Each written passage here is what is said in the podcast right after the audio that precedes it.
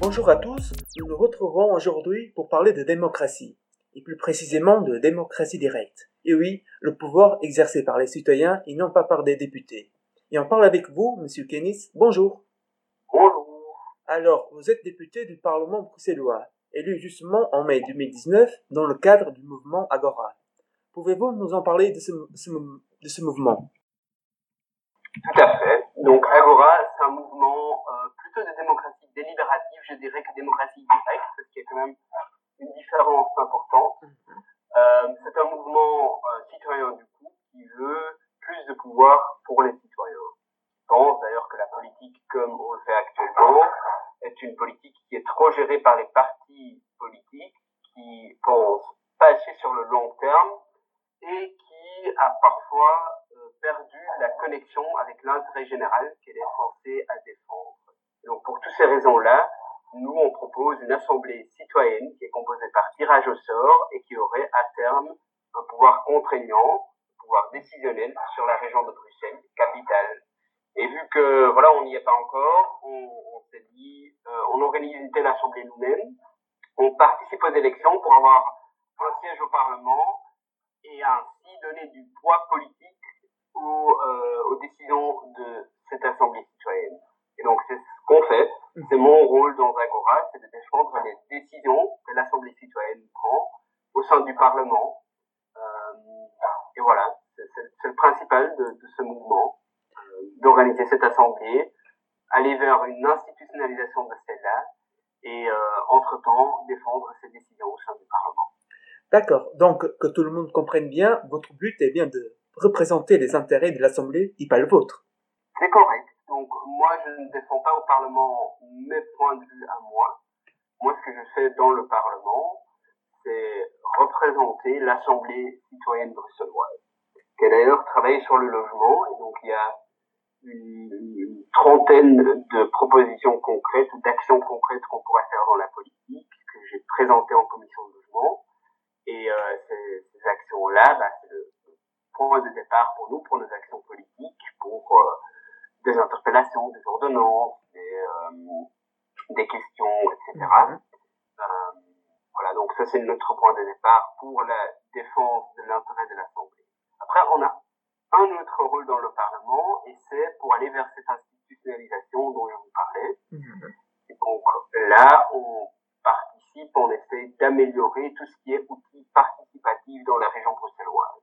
C'est-à-dire, par exemple, récemment, on a euh, fort aidé à l'élaboration de l'idée des commissions délibératives, qui sont aussi euh, qui sont composées aussi des citoyens tirés au sort, avec des députés dans ce cas-ci. Et donc là, euh, on, a, on a vraiment aidé à la réflexion et on a aussi voté pour ce dispositif qui, pour nous, va dans le bon sens. D'accord. Et donc, vous allez tirer des Bruxellois au sort, ensuite, vous allez faire du porte-à-porte pour demander à ces citoyens pour Agora.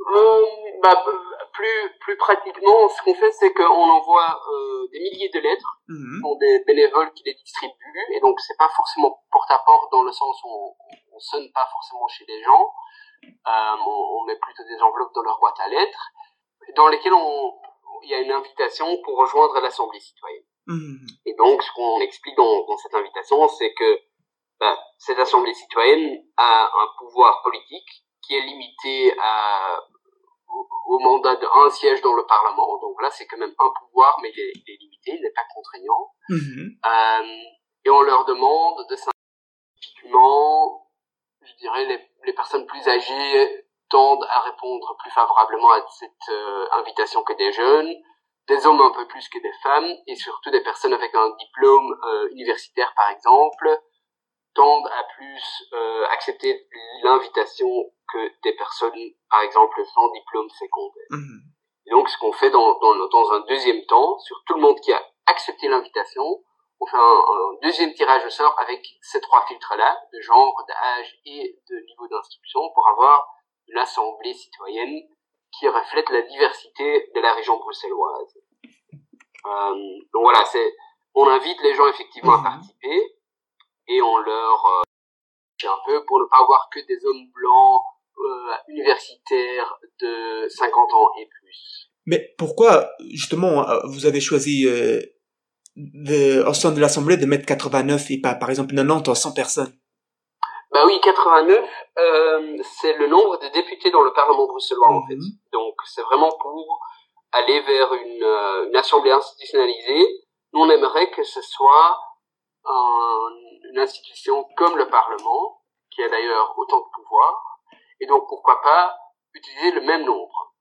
Euh, c'est vrai qu'on aurait pu faire plus ou moins. Mhm. Pas beaucoup moins, parce qu'il faut quand même cette diversité, il faut avoir une, une vraie délibération entre les différents euh, gens qui sont là et il faut avoir assez de différences.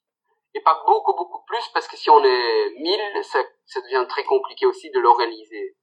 Euh, donc voilà, on s'était dit 89, c'est le nombre de députés dans le Parlement bruxellois, c'est intéressant. On prend ça.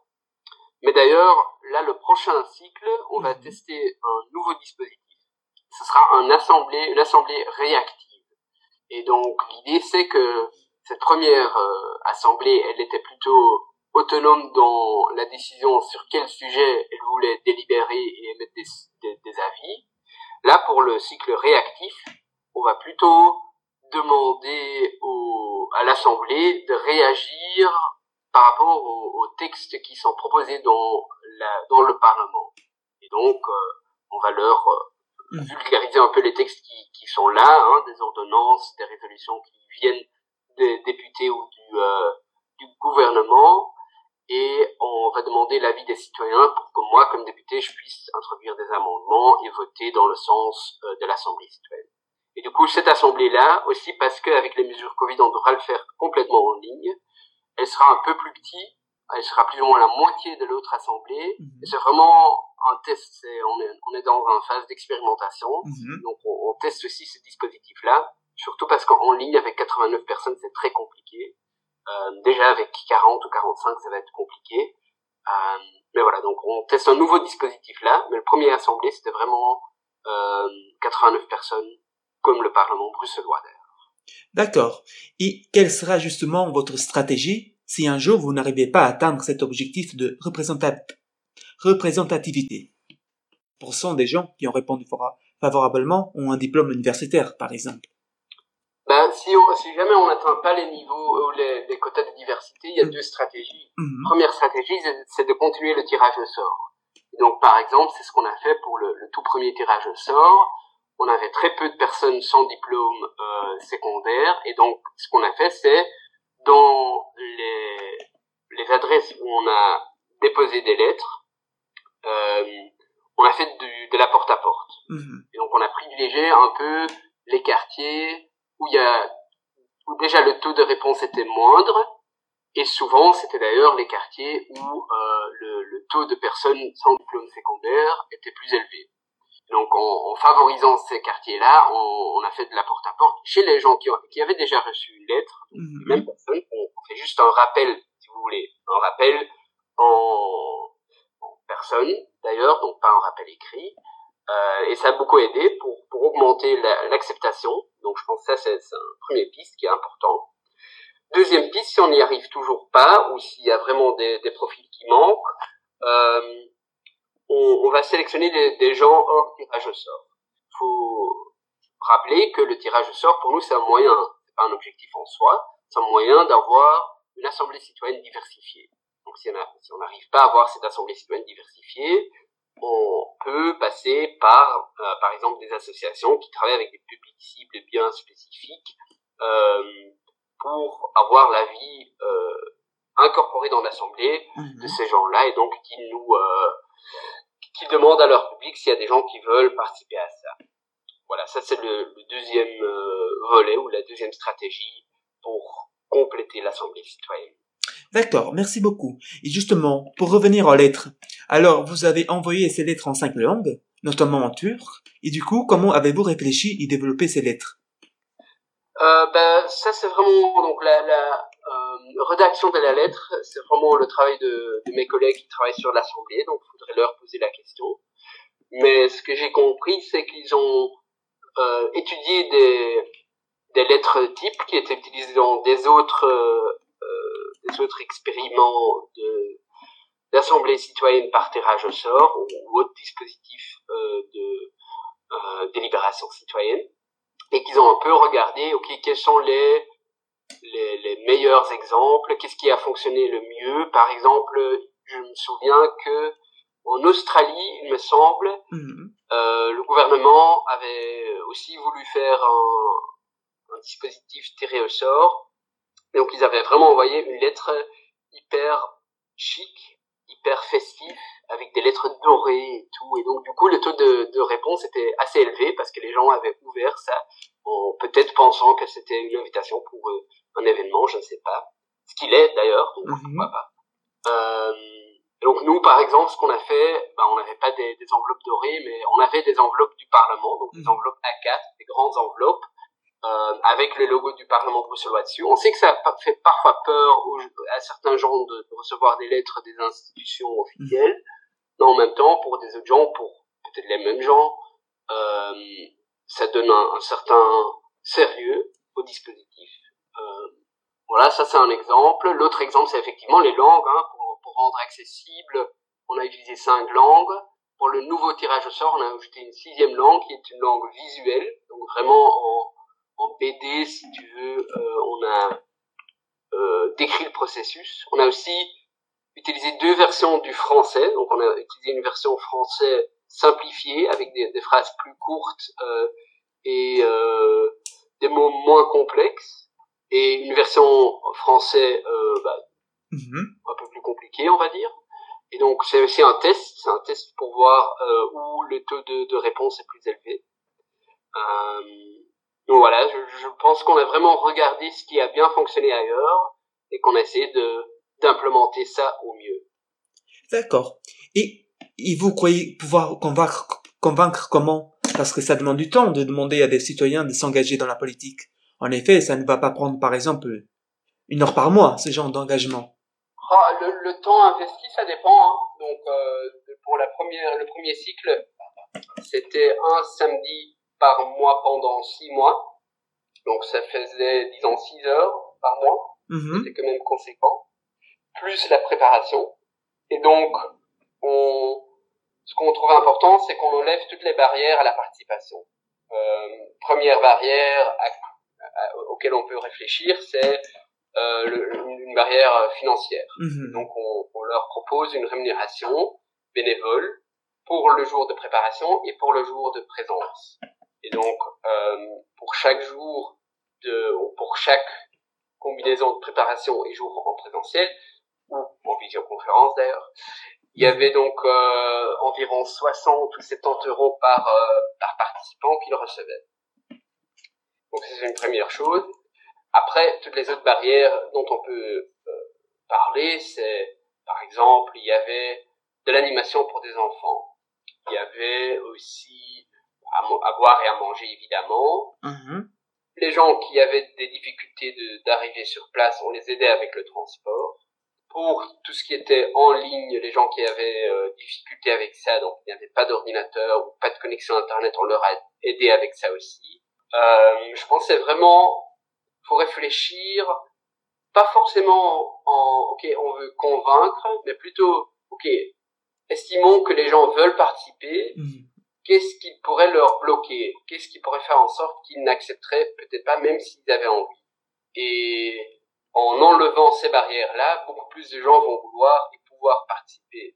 Donc, euh, animation enfant, euh, avoir à manger, à boire, transport, traduction d'ailleurs aussi, mhm. euh, interprète, la rémunération. Je pense que c'est vraiment plein de choses qui font en sorte que les gens viennent dans un premier instance et dans un deuxième temps euh, faire en sorte que ce soit une, une expérience agréable. Donc euh, nous on avait une, une salle euh, quand c'était encore en présentiel, une salle qui était bien euh, agréable qu'on pouvait utiliser on faisait tout en sorte que l'atmosphère était, était bonne, qu'il y avait une chouette ambiance, euh, de nouveau, de la, de la bonne nourriture et, mhm. du bon café, ça aide beaucoup. Va vraiment faire en sorte que les gens se sentent à l'aise et qu'ils se sentent à leur place et qu'ils ont envie de, de revenir aussi. D'accord. Et selon vous, ce mouvement, il va dans le même sens que ce qui, ce qui souhaite le Parlement euh, bruxellois de donner plus de pouvoir aux citoyens? C'est compliqué de dire que le Parlement demande quelque chose. Hein. Le Parlement peut demander via des, des résolutions, ou on peut adapter son règlement, ou euh, encore plus important évidemment, adopter de la législation. Mais le Parlement agit très rarement en unanimité. Il y a mhm. toujours des, notamment des partis politiques dans un Parlement. Euh, mais c'est vrai qu'on a pas mal euh, de partis politiques et des députés d'ailleurs qui ont envie de d'impliquer les citoyens dans le débat politique.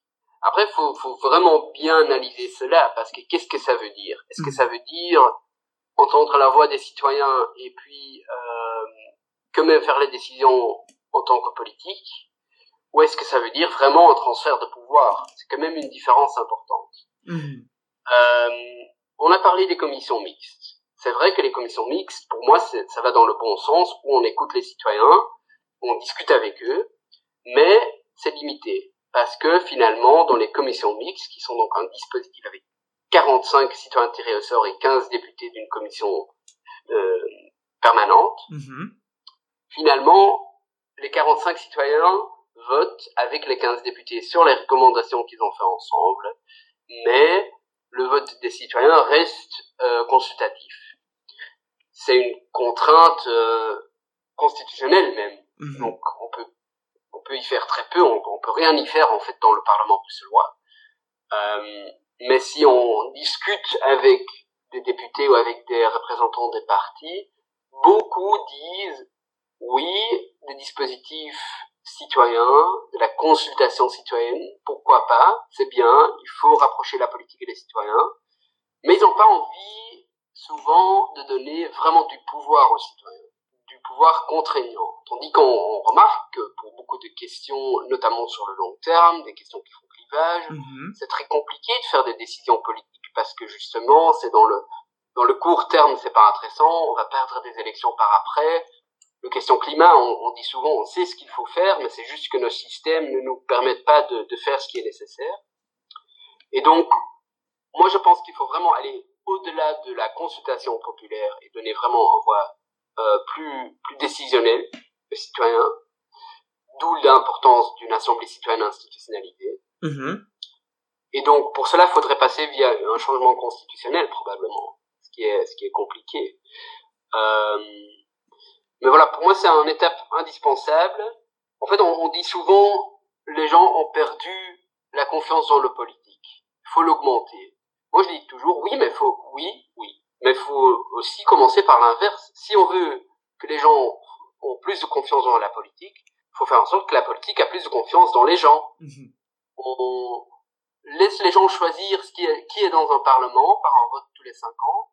Donc on leur confie avec ça, mais pas avec une voix plus délibérative. Pourquoi pas? Donnons ce euh, pouvoir aux citoyens, donnons cette responsabilité aussi aux citoyens, et euh, donnons notre confiance comme politique dans les citoyens comme premier geste, si on veut que les, les citoyens font plus de confiance en politique, que d'abord les politiques donnent plus de confiance dans les citoyens pour les décisions euh, sociétales à prendre. Je pense que ça c'est vraiment une première étape. Et, et, si je dis ça et si on parle de ça, de vraiment des pouvoirs plus importants pour les citoyens, alors euh, beaucoup beaucoup de, de partis politiques notamment ont quand même peur Mhm. Ils, euh, ils disent oui, mais euh, les gens n'ont pas assez d'informations. Ah oui, mais ok, dans un processus délibératif, il y a toute une étape d'information. Oui, oui, mais un processus délibératif, ce sont que des gens choisis par hasard, c'est pas légitime. Bah ok, mais une élection, c'est aussi 89 personnes dans le Parlement bruxellois qui, qui ont presque tous un diplôme euh, euh universitaire, par exemple, 95%, mhm. je pense. Donc, quelle légitimité est-ce qu'il y a là, quelle diversité, quelle, quelle vraie délibération est-ce qu'on peut avoir si tout le monde euh, a un peu le même profil? Euh, voilà, je pense qu'il y a quand même encore du, du travail sur la planche pour euh, que la politique puisse redonner ou donner la confiance aux citoyens. D'accord. Et justement, comment expliquez-vous que la démocratie représentative soit de plus en plus en crise? Euh, la démocratie délibérative, pardon, représentative, c'est vrai qu'elle est de plus en plus en crise. Euh, il y a de moins en moins de confiance dans, nos institutions, dans nos élus, et encore, euh, encore plus, encore moins de confiance justement, dans les partis politiques. Je pense qu'il y avait une étude, mais je ne sais plus par cœur les chiffres, mais en France ou en Italie, il y avait deux tiers des citoyens presque, ou plus que la moitié en tout cas, qui trouvent que leurs représentants ne leur représentent plus, mais représentent plutôt des intérêts euh, commerciaux, etc. Mhm. C'est vraiment problématique, je pense. Pourquoi est-ce que c'est comme ça? Moi, je pense qu'il y a plusieurs éléments. Un élément, c'est que la politique c'est devenu plus en plus euh, technique et donc des gens qui euh, font de la politique, c'est devenu leur métier. Mhm. Ce qui fait en sorte aussi qu'ils restent coincés dans ce métier-là et perdent de plus en plus la connexion avec euh, avec le reste du monde. Deuxième élément, on a un système politique où les parlements en soi ont très peu à dire.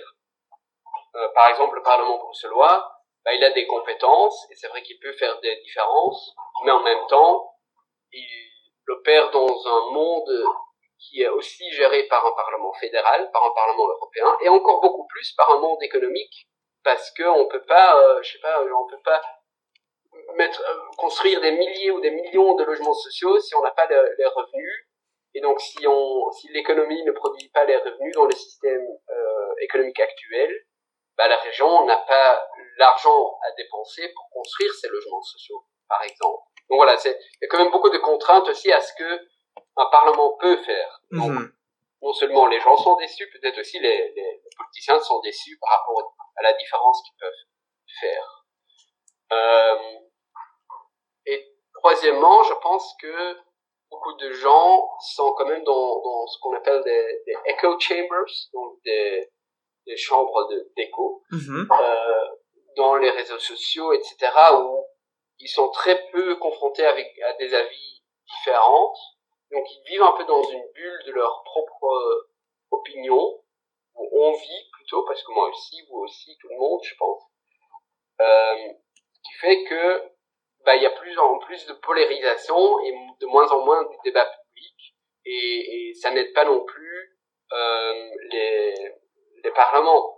D'ailleurs, on le voit dans les résultats électoraux que euh, des partis extrémistes, on va dire, ont de plus en plus de succès. Mhm. Mais ça n'aide pas vraiment dans, dans la, pour trouver des solutions durables pour notre société. Parce que souvent, ils ont leur point de vue qui est souvent assez radical. Et justement, les parlements ne permettent pas ou ne facilitent pas une vraie délibération. Les parlements, pour moi, c'est quand même plutôt un lieu où on débat pour obtenir euh, euh, bah, pour avoir raison, pour, pour faire des choix de vidéos pour les réseaux sociaux, mhm. mais j'ai pas encore souvent vu des gens qui ont changé d'avis par rapport à un débat qui s'était fait en commission d'un parlement. Donc ça c'est c'est plutôt rare dans les parlements, donc les structures sont pas faites pour, tandis que les, les structures délibératives le sont. Mhm. D'accord. Et du coup, selon vous, ce mouvement est d'autant plus important à être mis en place notamment face à la complexité belge à former un gouvernement? Je, je pense que notre mouvement Agora Brussels a très peu à voir avec la formation d'un gouvernement fédéral. Mm-hmm. euh, par contre, si on parle du, mouvement vers plus de d'extrémité, plus de polarisation dans le dans la société et coup dans les résultats électoraux, alors oui, ça ne facilite pas la formation d'un gouvernement. Euh, mais voilà, je pense que une assemblée citoyenne, notamment bruxelloise, mhm. ne solutionnerait peut-être pas ce problème-là bien spécifique de la formation d'un euh, gouvernement fédéral. Mais il y a vraiment une belge et je pense que là, par contre, la complexité belge avec les régions, les communautés, euh, les commissions de communauté, le fédéral, à Bruxelles, on a les communes, la région, euh, la COCOM, la COCOF, la VGC, etc. Ça, par contre, la complexité institutionnelle belge, ça complexifie encore la formation d'un gouvernement fédéral. Ça, je pense que oui. Et je pense que, ce serait intéressant de concevoir une éventuelle réforme des institutions, pourquoi pas une simplification, vraiment de manière citoyenne, euh, une refonte de la Constitution avec des citoyens, si vous, si vous voulez. Mhm. Donc ça, c'est vraiment une piste à creuser, parce que si on laisse de nouveau les partis politiques dessiner la structure qui leur arrange, c'est pas forcément ce qui arrange la plupart des Belges. Mhm. Euh, on remarque ça à Bruxelles, hein, par exemple, be- beaucoup de gens parlent de, de- des deux communautés, par exemple, hein, les néerlandophones et les francophones. Moi, je suis néerlandophone à la base, je me sens pas euh, bruxellois néerlandophone, ou, ou- ou flamand bruxellois ou bruxellois flamand, je me sens bruxellois tout simplement, et je pense qu'il y a surtout plein, plein, plein de bruxellois qui sont ni néerlandophones ni francophones, qui sont, euh, pas, euh, qui parlent l'espagnol, qui parlent le turc, qui parlent l'anglais, le, le, euh, le roumain, le polonais, j'en Mhm. sais rien, et qui, du coup, ne sont pas représentés dans, forcément dans cette structure, dans cette, ces institutions, d'où l'importance de concevoir les structures avec les citoyens, parce que si on le fait avec les politiques, on va que reproduire ce qu'il existe quelque part, et on va pas forcément s'ancrer sur ce qu'il existe sur le terrain, parce que la politique a toujours euh, du retard par rapport à ce qui se fait en réalité. Mhm. Et euh, ce serait dommage si on repense nos institutions belges et qu'on le fasse pas avec euh, avec les gens concernés. D'accord, merci beaucoup. Et pensez-vous qu'un consensus parmi les 89 citoyens sera possible? Si un consensus parmi les 89 citoyens serait possible, Oui.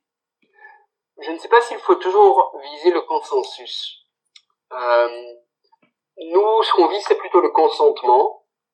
Et Mhm. donc, par exemple, pour la résolution sur le logement, on a, on a fait un vote à la fin. Et euh, pas tout le monde était pour toutes les propositions. Donc, il y avait en règle, je ne sais plus exactement comment, mais on pouvait voter de manière euh, nuancée. Donc, c'était pas juste oui ou non, mais on pouvait dire, ben moi, je suis complètement contre cette proposition-là, jusqu'à, euh, moi, je, je soutiens à fond avec des, des options intermédiaires. Et donc l'idée c'était bah, si une minorité assez importante est vraiment opposée à une, une proposition, s'il met vraiment une objection, bah alors on, on ne retient pas cette, objec- cette proposition là. Donc une minorité peut bloquer. Par contre, s'il y a la moitié qui est plus ou moins convaincue et il y a beaucoup de gens qui sont quand même vraiment convaincus, il y a personne qui est vraiment contre, ou qui est vraiment, a une objection, bah alors, une proposition peut passer. Et donc c'est quand même différent que la, la loi des, de majorité simple, par exemple, ou majorité spéciale même, parce que on a beaucoup plus de nuances, et on peut vraiment bloquer quelque chose s'il y a un intérêt d'une minorité, mais en même temps, si, si même la moitié n'est pas hyper convaincue ou n'a pas trop d'avis, bah leur avis ne sera pas trop pris en compte non plus. Mhm. Euh, et donc, le consensus, non. Le consentement, oui, je pense que c'est- réaliste de, de l'atteindre et qu'on peut le faire, oui, tout à fait. Euh, et je pense que c'est plus important que le consensus, d'ailleurs. D'accord. Et selon vous, quel sera l'avenir euh, d'Agora dans le futur? Le futur pour Agora, c'est compliqué, c'est difficile à dire. Euh, nous, on s'était dit, idéalement, on disparaît. C'est notre, euh, notre objectif final, c'est de disparaître. C'est-à-dire, s'il y a un, un- une assemblée citoyenne permanente, on n'a plus besoin d'Agora comme mouvement, que Mm. mouvement citoyen, mouvement politique, comme euh, mouvement euh, ou- ou groupe politique dans le Parlement. Parce que, voilà, un, un jour qu'il y aura cette assemblée, nous, on ne devra plus l'organiser euh, comme, comme mouvement citoyen, et surtout, on ne devra pas passer via un, deux, trois élus pour représenter les décisions de cette assemblée. Mhm. Donc ça, c'est quand même important de toujours le, le dire, parce que on n'est pas un nouveau parti politique qui est là pour rester. Non, on a un mouvement qui a un, un objectif final. Une fois atteint, on disparaît. Mhm. Et voilà, je pense que ça prendra encore un peu de temps. Donc je m'imagine que peut-être on sera encore, euh, on se représentera encore pour les, les prochaines élections. Peut-être pas. Peut-être qu'on trouvera des autres moyens. Et peut-être que c'est plus intéressant d'être hors, euh, hors un parlement pour euh, pouvoir pousser ça. Euh, mais pour l'instant, c'est la voie qu'on a choisie et c'est intéressant. C'est intéressant de voir les réactions des politiques et de de, de, pouvoir d'essayer de, changer, de, on dirait, de, le système depuis l'intérieur. D'accord. L'ambition est en tout cas là. Merci beaucoup, Kenis. Je rappelle que vous êtes euh, député bruxellois élu en mai 2019 dans le cadre du mouvement Agora, Agora qui a donc un élu au Parlement bruxellois. Merci beaucoup d'avoir répondu à l'invitation.